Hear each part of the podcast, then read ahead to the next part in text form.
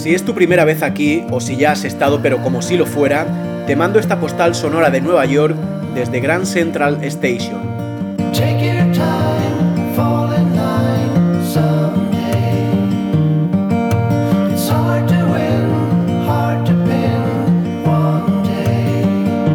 En Grand Central, el ruido de las maletas se mezcla con el de los trenes.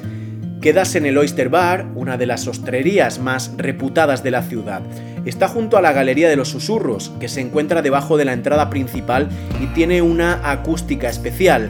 A pesar de que tu acompañante se encuentra en el otro extremo de esta bóveda, diseñada por el arquitecto español Rafael Guastavino, la sigues escuchando como si estuviera al lado. Te giras para cerciorarte de que no bromea y compruebas que sigue sin moverse, mirando a la pared y hablando sola. Su pretendido interlocutor no es el azulejo que tiene delante, sino tú, la oyes nítidamente, la forma de la bóveda permite una acústica perfecta por la cual el sonido se propaga como la mecha de la dinamita.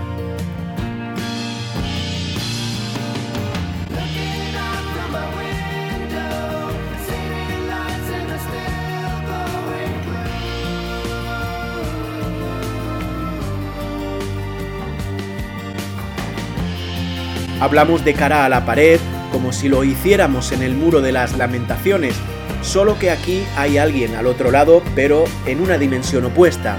Es un juego espacial en el que la geometría acorta las distancias, se invierten las referencias espaciales ya que no nos dirigimos físicamente a quien está delante de nosotros, sino detrás.